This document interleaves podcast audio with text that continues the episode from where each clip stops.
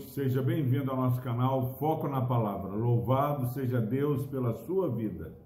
Estamos meditando no capítulo 14 de Romanos. Hoje nós queremos compartilhar os versículos 5 e 6 desta epístola. Diz o seguinte a palavra do Senhor: Um faz diferença entre dia e dia, outro julga iguais todos os dias cada um tenha opinião bem definida em sua própria mente. Quem distingue entre dia e dia, para o Senhor o faz, e quem come, para o Senhor come, porque dá graças a Deus. E quem não come, para o Senhor não come e dá graças a Deus. Glória a Deus pela sua preciosa palavra. Meus irmãos, eu no início dessa meditação neste capítulo 14, queremos fazer no capítulo 15 de Romanos, afirmamos que é, presente esses, esses textos na nossa vida, na nossa família, já ia trazer muita paz, muita calma. Há um conflito aqui na igreja em Roma, onde alguns, é, com mais maturidade espiritual, é, já não faziam mais distinção entre dia, se o sábado é mais especial ou se todos os dias são iguais. Se quem come carne era mais espiritual e quem não come, quem come só legumes, era espiritual. E aí aquele que achava que é, poderia comer é, de todos os alimentos porque Deus já havia considerado puros todos os alimentos, quando dá lá em Atos dos Apóstolos a visão para Pedro, quando é, Deus está enviando Pedro à casa de Cornélio, ele tinha, não se relacionava, aí ele tem a visão e Deus considera puro todos os alimentos ali. E agora há então uma crise entre pessoas que, através da fé e o entendimento, já não consideram um alimento mais especial que o outro e nem que existe um dia é, mais consagrado que o outro. Todos os dias são consagrados diante do Senhor. A nossa, o nosso entendimento como pastor é que, na verdade, é, não há mais distinção é, entre alimentos e nem entre dias.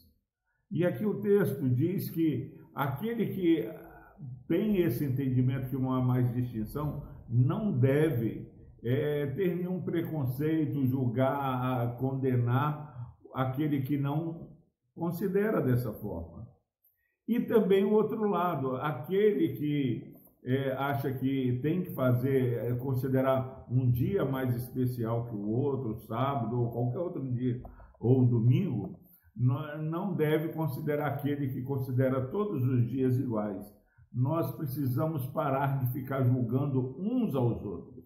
O imperativo desse texto que nós estamos lendo é que haja empatia, é que haja acolhimento, evite-se discussões e que é, paremos de julgar o nosso irmão, porque todos nós que estamos em Cristo fomos lavados no sangue do Cordeiro, não há nenhuma acusação. Então, seja lá qual lado você se coloca nesse dia, do lado que acha que pode fazer essas coisas, não julgue. Se você faz acepção de dias, de comidas, não julgue porque ele diz o seguinte: cada um precisa ter uma opinião bem definida, sua própria opinião, à luz da palavra do Senhor. Precisamos buscar orientação na palavra. A palavra do Senhor precisa ser lâmpada para os nossos pés, luz para os nossos caminhos. Nós não podemos pensar algo, ah, eu penso assim, meu coração diz isso, não. Está escrito. Então, que o seu comportamento, não comendo, comendo, fazer distinção ou não, seja um, uma atitude marcada pela reflexão da palavra do Senhor. Cada um tenha opinião bem definida, a sua própria, na sua própria mente.